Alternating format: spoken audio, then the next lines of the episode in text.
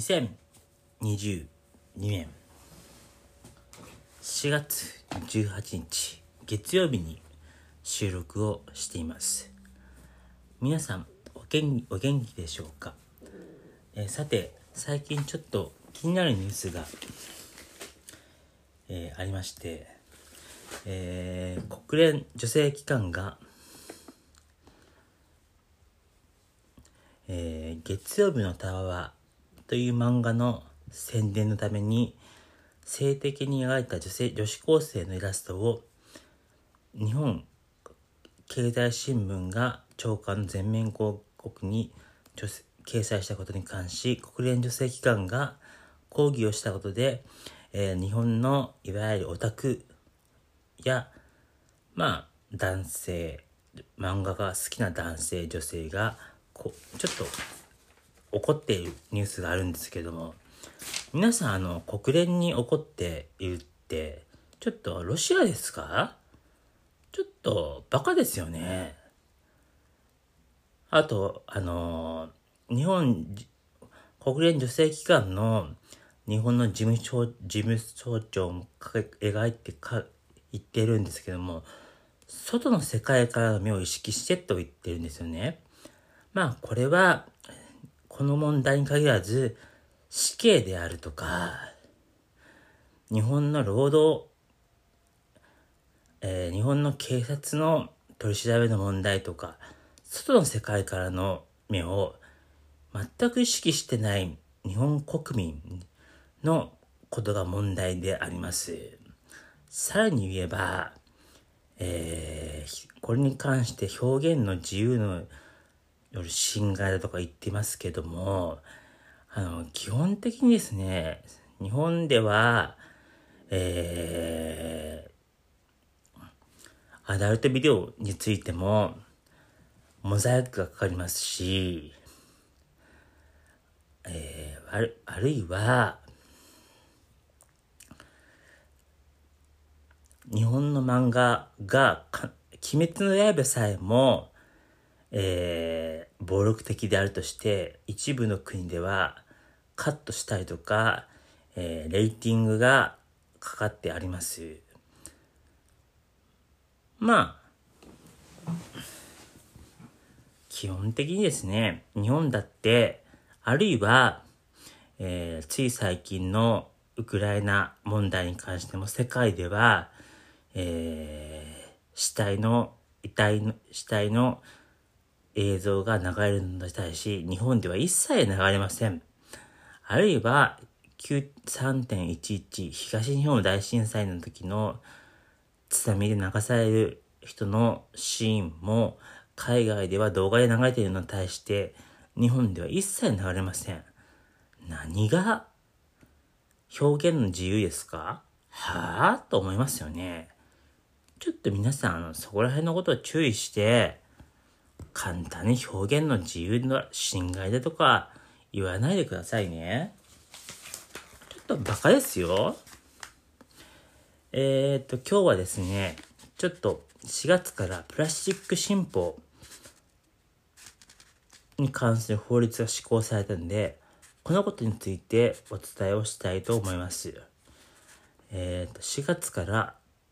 プラスチック資源循環促進法が施行されました。この法律はプラスチック製品の設計、製造から廃棄物の処理に至るまでのプラスチックの処理全体、いわゆるプラスチックのライフサイクルを通した資源の循環を促進することを目的とした法律です。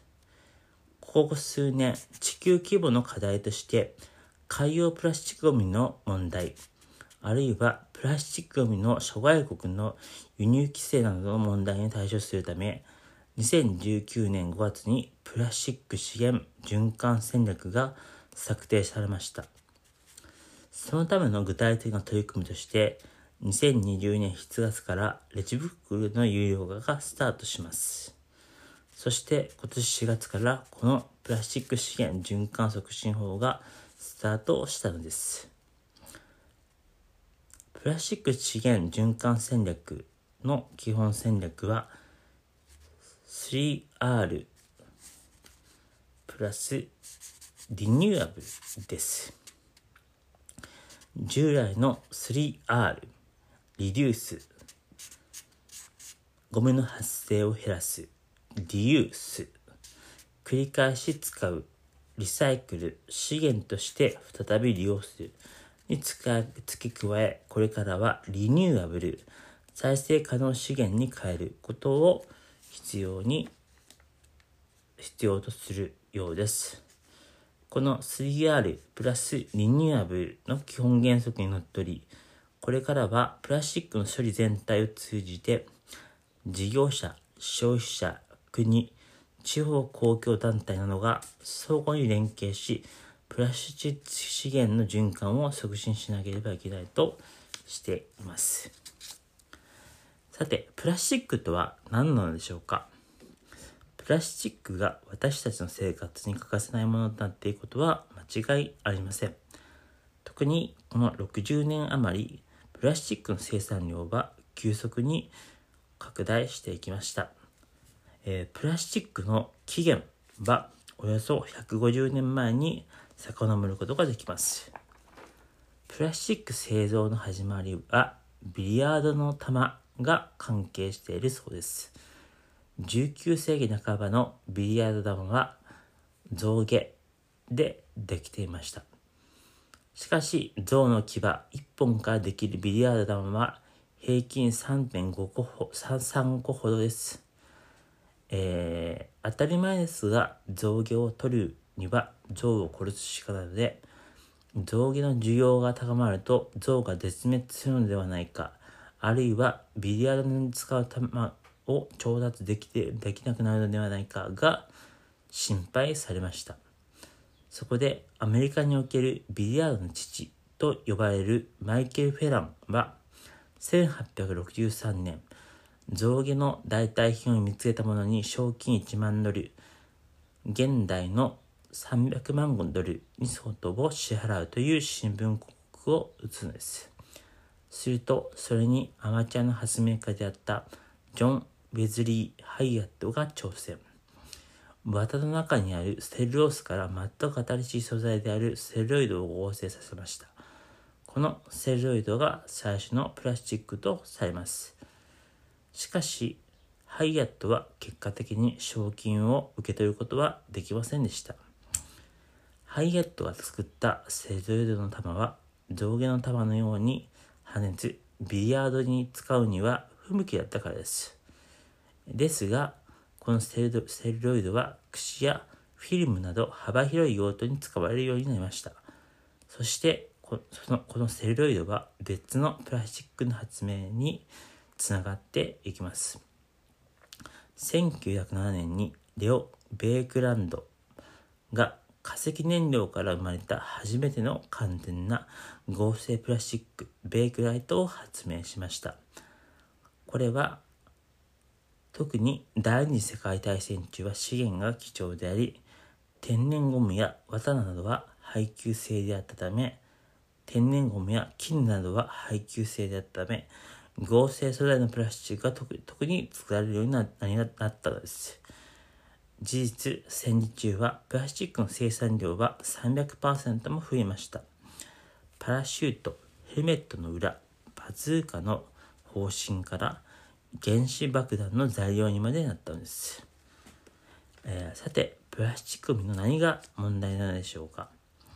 このプラスチックゴミは私たちの生活にそしてこの地球上に明らかに悪影響を及ぼしています。ここでは景観への影響、生物の誤食、汚染物質の付着、そして製造部過程の危険性について考えてみたいと思います。第一に有名な海岸ではそれほど漂着ゴミは目立ちません。それは誰かが片付けているからです。しかし、この清掃にかかかるコストは人気がある砂浜なら問題ないですが日本の長い海岸線ではほとんど元が取れず結果的に景観が汚されていきます。第2に海鳥たちが餌と一緒にプラスチックゴミを誤食します。第3にプラスチックそのものには毒性はありませんが例えば海を漂ううちに汚染物質を表面に付着させます。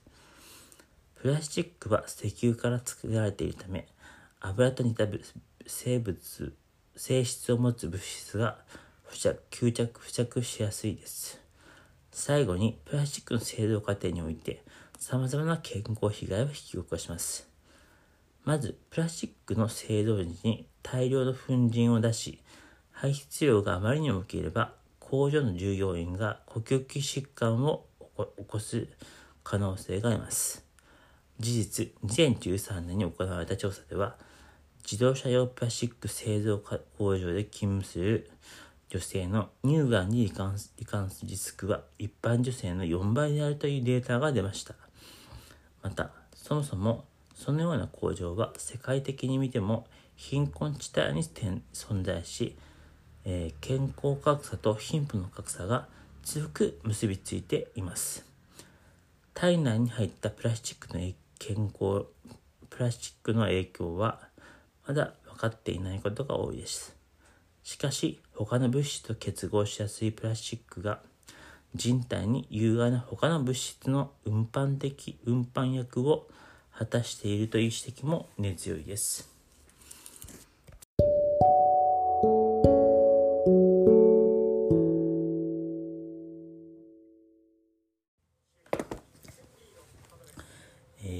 海洋次に海洋プラスチック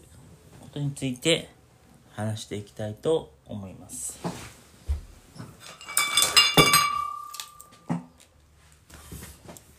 海洋プラスチックゴミはプラスチックゴミなどが街中の道路脇にある排水溝に落ちると、それは水再生センターへ流れ込みます。しかし、大雨が降ると川へ流れ込む場合があり、川へ流れ込んだプラスチックゴミはそのまま流れ込みます。これが海洋プラスチックゴミとなっていくのです。しかし、水再生センターでも100%全てのゴミを取り除くことはできません。キッチンや洗濯機から出る小さなプラスチックゴミの繊維がプランクトンの中から見つかる例もあります。日本近海には太平洋ゴミベッドがあります。ここには日本からアメリカにかけてのゴミが集まってきます。また、環境省によれば2000年頃から日本海日本海側から東シナ海東シナ海にかけての海岸で多くのポリタンクが流れ着くようになったそうです。例えば2016年4月から2017年3月までの1年間に約1万6000個のポリタンクが流れ着いたといいます。流れ着いた場所は多い順に島根県、長崎県、鹿児島県、山口県、石川県でした。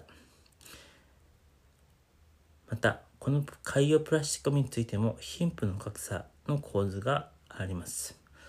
海に流れ込んだプラスチックがゴミが多い国はアジアなど発展途上国がほとんどです。これらの国は現在の経済を回すのが最優先であり、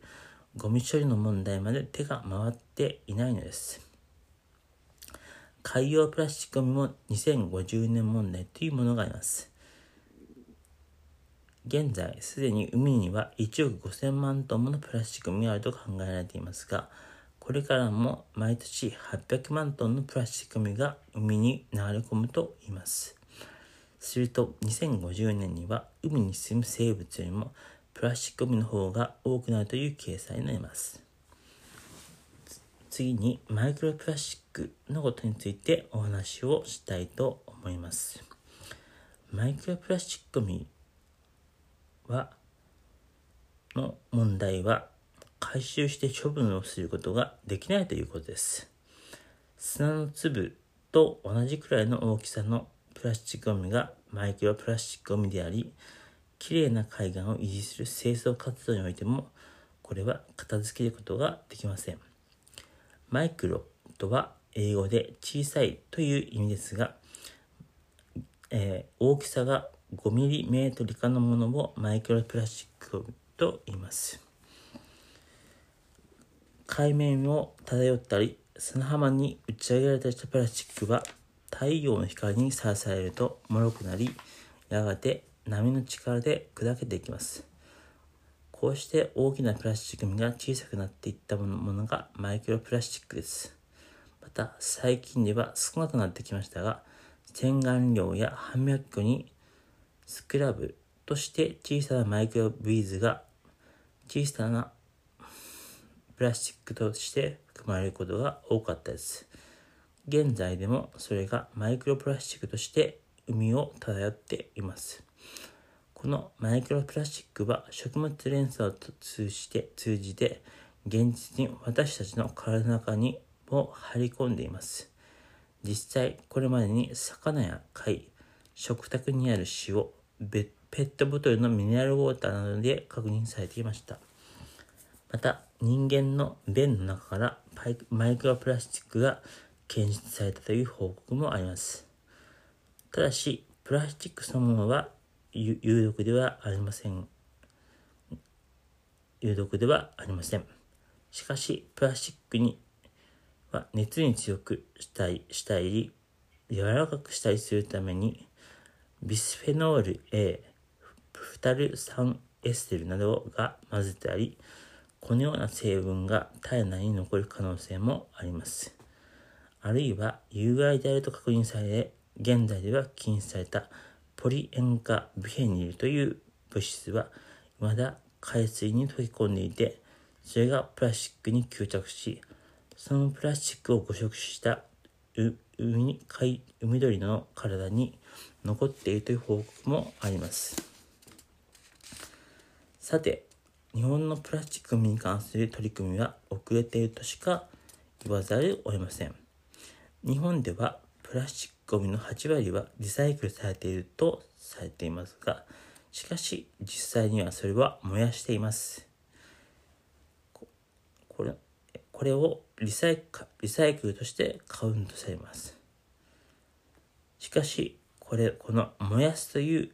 ものは世界的にはリサイクルとしてはリサイクルには含まれません。ゴミを燃やすときにその熱で電気を作ったり、水を温めて近くの温水プールに転用したりすることが多くなりました。これを熱回収と言います。同様にプラスチックゴミを一般のゴミと一緒に燃やしたりしても、ただ燃やすのではなくて熱として利用します。これを熱回収と言います。日本では独自にサーマルリサイクルと呼び、これを、このことでプラスチックをリサイクルとしてカウントしています。しかし、サーマルリサイクルは世界的にはリサイクルとは言われません。そして、この日本のリサイクルの7割がサーマルリサイクルです。実際にリサイクルとしてされたものは海外に輸出しているのも含め日本でリサイクルされているプラスチックは現実には2割ほどしかありません次次に世界の取り組みについて考えていきたいと思いますえー、だに日本ではレジ袋の有料化に不満を持っている国民が多いです多いですが世界ではレジ袋そのものを禁止している国が少なくありません。2018年時点でヨーロッパ2カ国、アジア7カ国、アフリカ2026カ国、オセアニア4カ国、中南米5カ国がレジ袋を禁止しています。えー、ただ、アジアやアフリカでレジ袋を禁止する理由は、環境に配慮するというよりも、道端に捨てられたレジ袋が街中の水水路に詰まってしまうからです。アフリカではたまった泥水に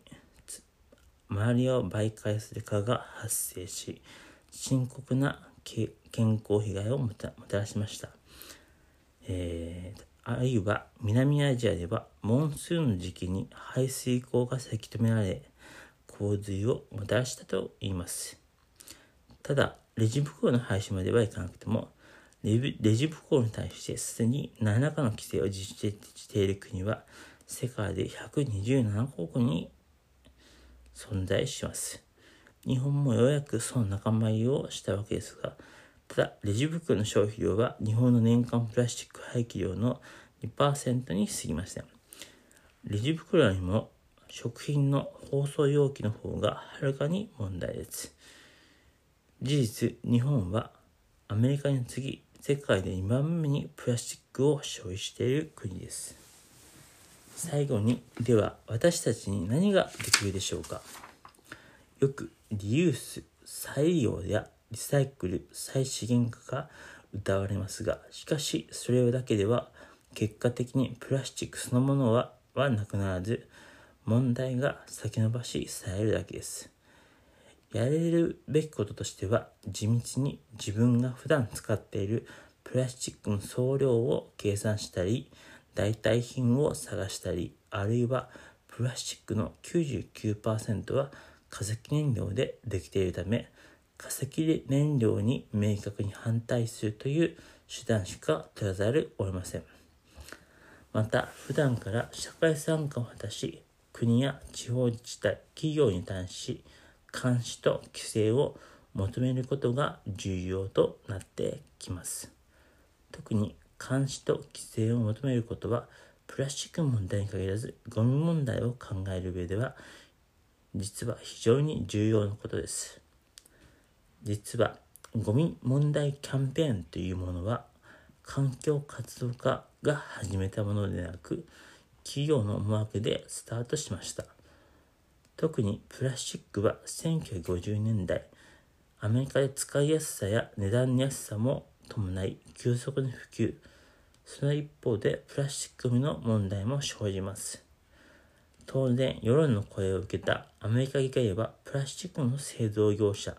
特にパッケージ業界の責任を求め、ゴミの削減を促す規制を検討します。ところが、企業は猛烈なロビー活動を展開。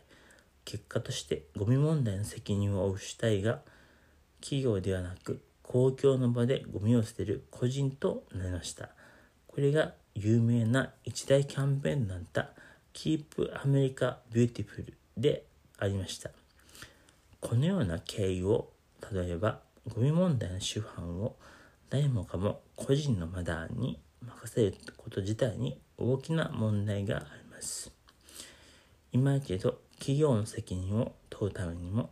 私たちの日頃の社会参加が重要となってくるのです。今日のお話はここまでです。では皆さんまた今度。さようなら。